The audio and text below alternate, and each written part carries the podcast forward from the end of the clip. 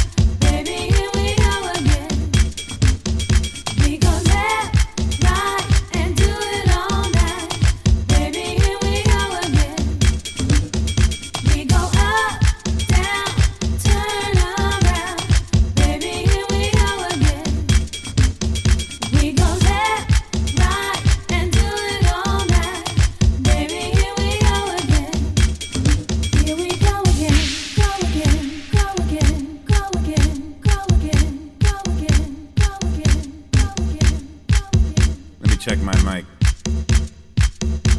Okay. Check it out. Question You ever have one of those days when nothing seems to go right? I mean, you get up in the morning at what you think is the crack of dawn, only to realize that your alarm clock didn't go off for the third time this week. And now you're two hours late to work say to yourself, uh oh, here we go again. So you jump out of bed, brush your teeth, skip breakfast, run down the stairs, only to discover that you parked in the towaway zone, which, had you been up on time, wouldn't have been a problem. But you weren't up on time, were you? Which means they took your car. And now you gotta go to the impound yard and pay that astronomical fine just to get it back. and you think, here we go again. Of course, now you're three hours late to work. And when you finally get there, your boss just looks at you and says, There you go again. Don't even bother to explain, he says. Cause I don't wanna hear it. Just get your shit and go. Man, you can't catch a break. Like me. It's like I'm up in the club on a Saturday night, just kicking it, you know, with my boys, chilling, having a good time. DJ throws on my favorite song. I'm dancing with this sexy ass honey. And in walks my girlfriend. he takes one look at the situation, comes directly up to me, and proceeds to trip.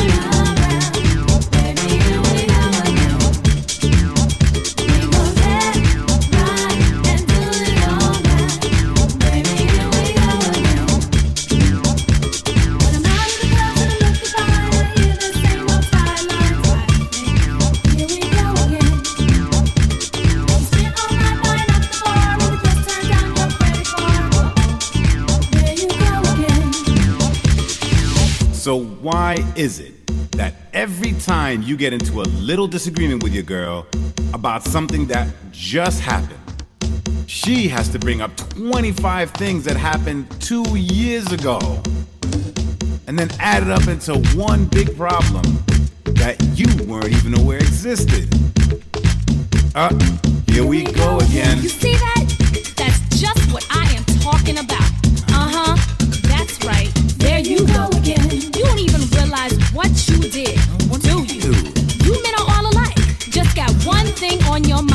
Don't even pay attention to what's really important. Like my feelings. I swear to God, I don't even know why I bother okay, with you. stop. Let's try this again. Here we go again, go again, go again, go again,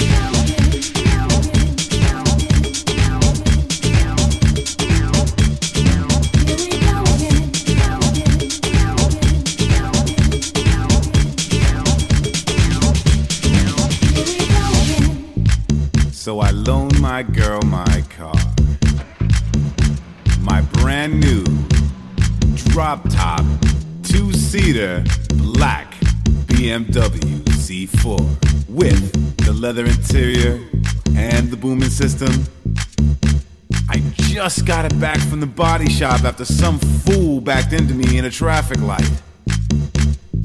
and my insurance is already through the roof. And wouldn't you know it, she gets broadsided by an old lady in a busted ass old Buick.